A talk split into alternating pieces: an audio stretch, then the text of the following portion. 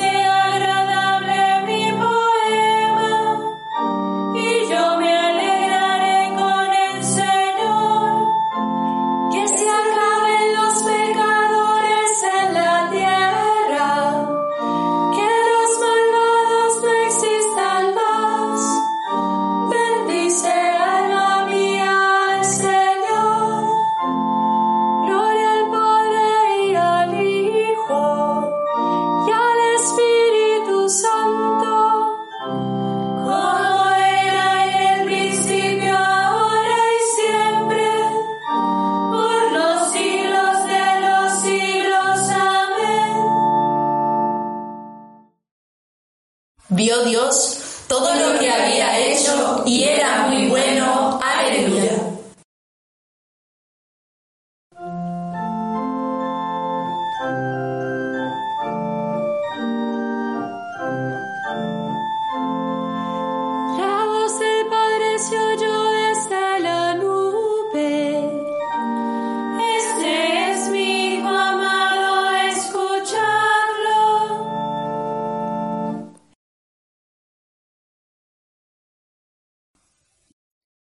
Del Éxodo.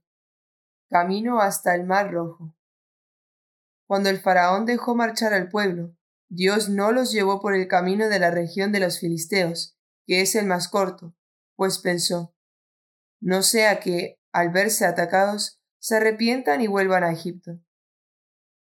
Por eso Dios hizo que el pueblo diese un rodeo por el desierto, hacia el Mar Rojo.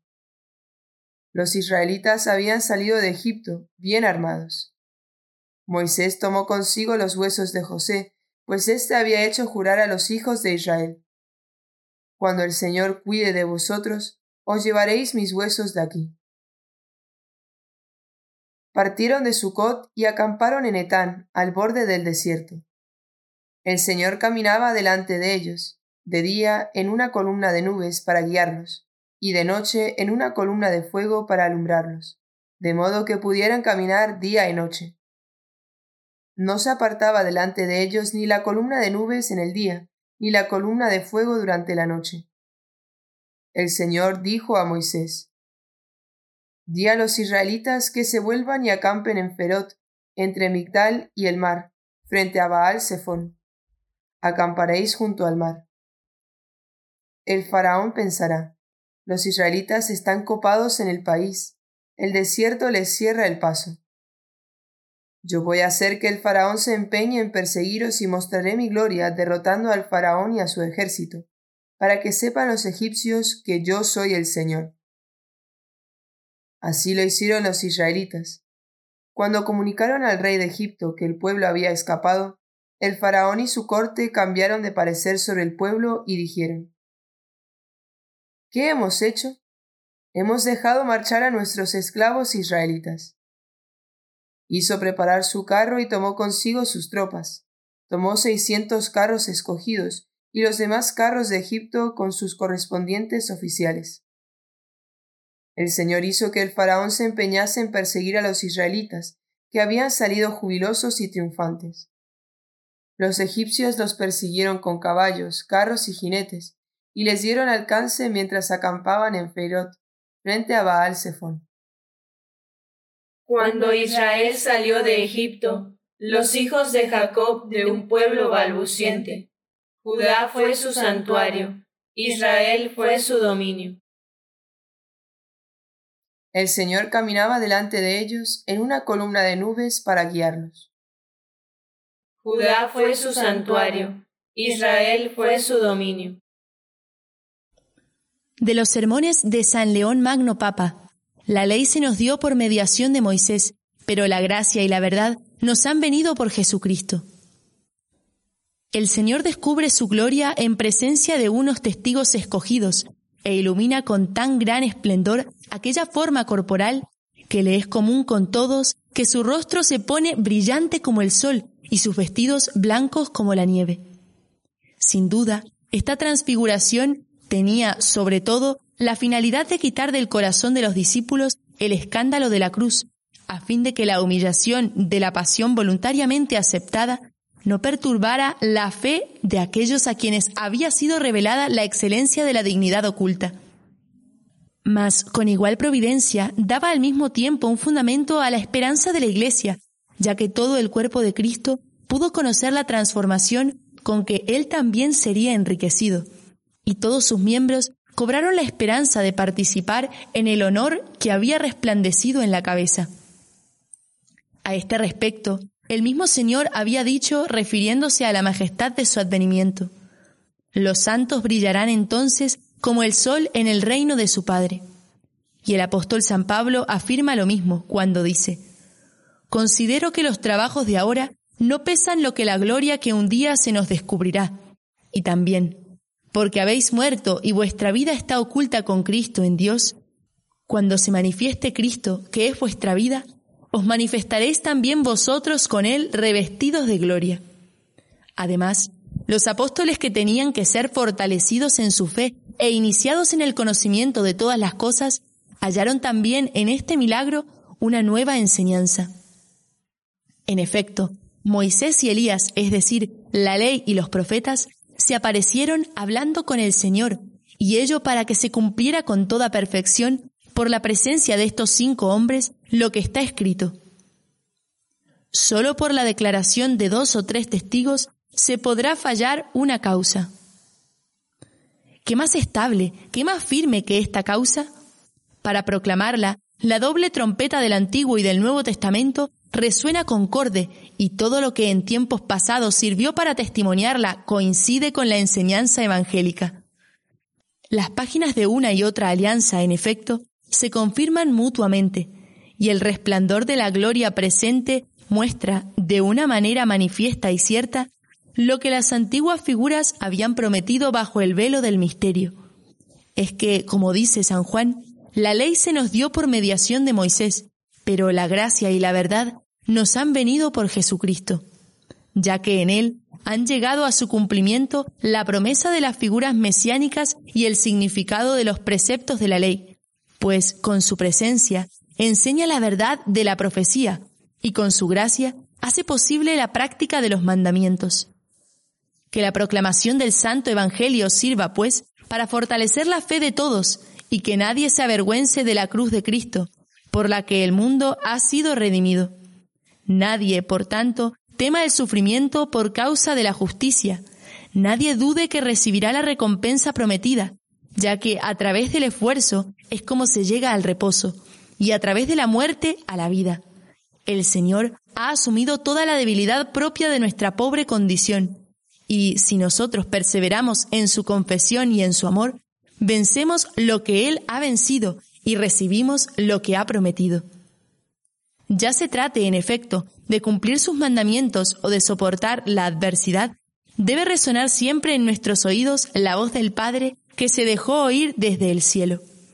Este es mi Hijo muy amado, en quien tengo mis complacencias. Escuchadlo. Vosotros os habéis acercado al mediador de la nueva alianza, Jesús. Guardaos de rechazar al que os habla, pues si no escaparon al castigo los que rechazaron al que promulgaba la ley en la tierra, mucho menos escaparemos nosotros si volvemos la espalda a aquel que nos habla desde el cielo. Ojalá escuchéis hoy su voz, no endurezcáis el corazón. Pues si no escaparon al castigo los que rechazaron al que promulgaba la ley en la tierra, mucho menos escaparemos nosotros si volvemos la espalda a aquel que nos habla desde el cielo. Oremos. Señor, Padre Santo, que nos has mandado escuchar a tu amado Hijo, aliméntanos con el gozo interior de tu palabra, para que purificados por ella podamos contemplar tu gloria con mirada limpia en la perfección de tus obras por nuestro Señor Jesucristo, tu Hijo, que contigo vive y reina en la unidad del Espíritu Santo y es Dios por los siglos de los siglos. Amén. Bendigamos al Señor. Demos gracias a Dios.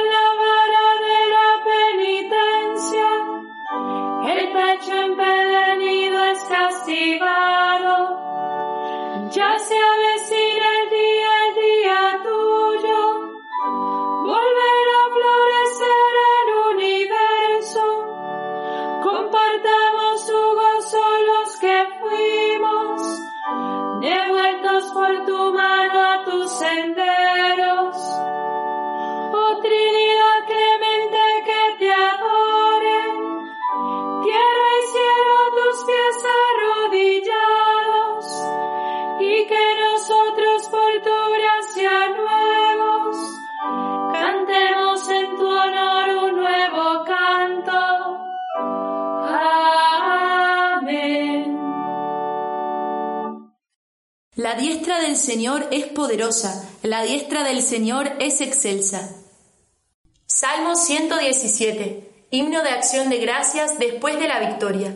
Jesús es la piedra que desechasteis vosotros, los arquitectos, y que se ha convertido en piedra angular.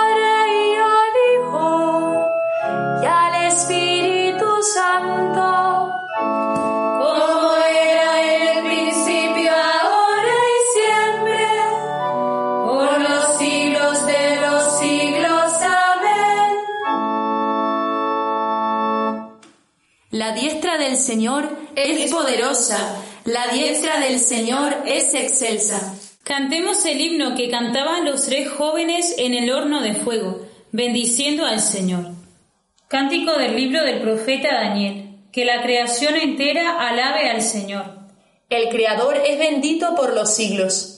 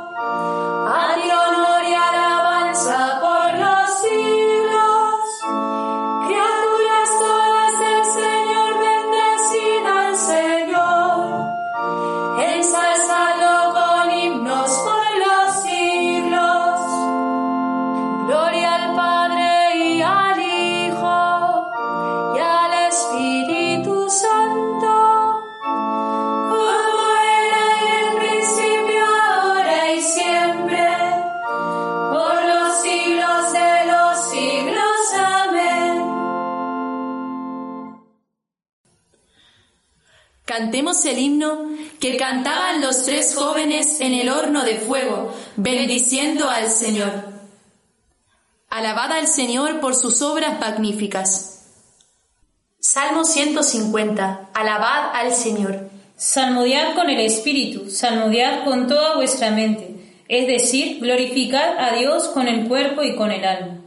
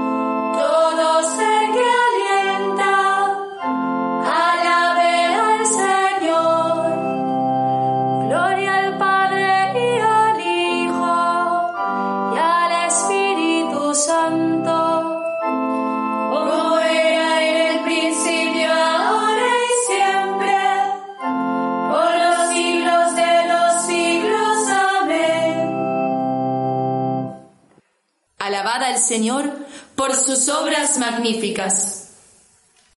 Lectura del libro de Nehemías. Este día está consagrado al Señor vuestro Dios. No hagáis duelo ni lloréis, no estéis tristes. La alegría del Señor es vuestra fortaleza.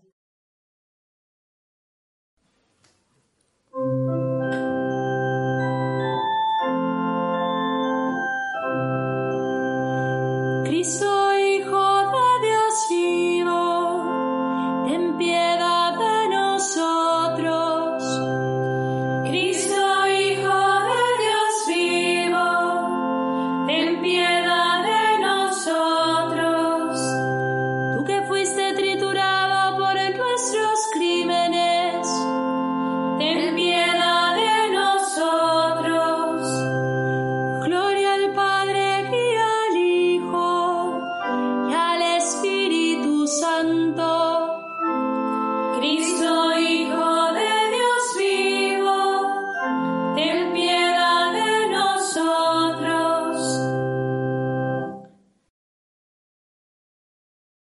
Por medio del Evangelio, nuestro Salvador Jesucristo destruyó la muerte y sacó a la luz la vida inmortal.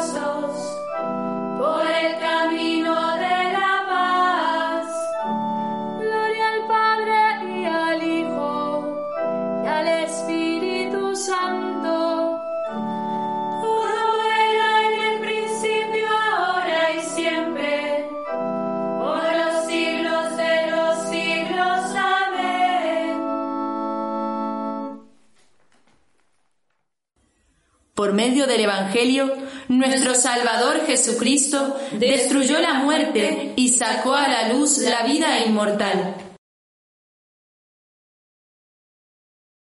Glorifiquemos a Dios cuya bondad es infinita y elevemos a Él nuestra oración por medio de Jesucristo, que está siempre vivo para interceder en favor nuestro. Digámosle, enciende Señor en nosotros la llama de tu amor. Enciende, Señor, en nosotros la llama de tu amor. Dios de misericordia, haz que hoy nos entreguemos generosamente a las obras de amor al prójimo, para que tu misericordia a través de nosotros llegue a todos los hombres. Enciende, Señor, en nosotros la llama de tu amor.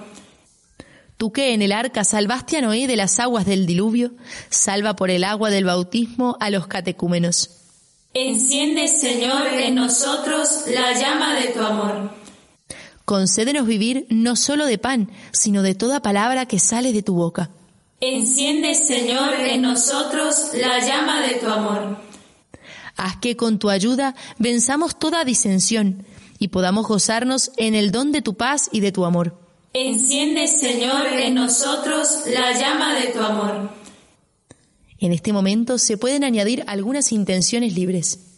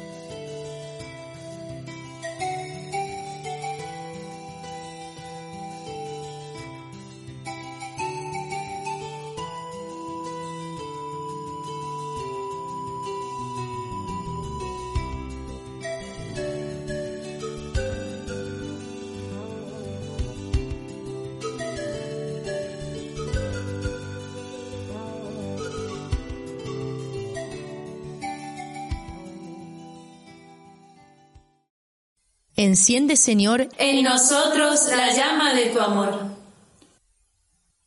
invoquemos a Dios Padre con la oración que nos enseñó Jesús.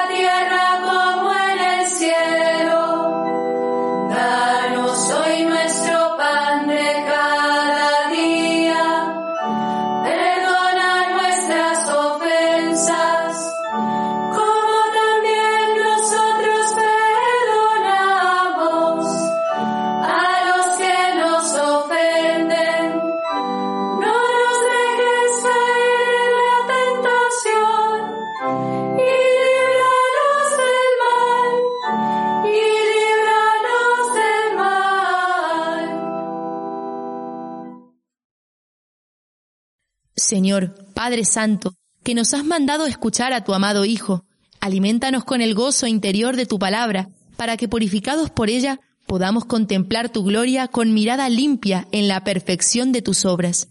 Por nuestro Señor Jesucristo, tu Hijo, que contigo vive y reina en la unidad del Espíritu Santo y es Dios por los siglos de los siglos. Amén. El Señor nos bendiga, nos guarde de todo mal y nos lleve a la vida eterna. Amén.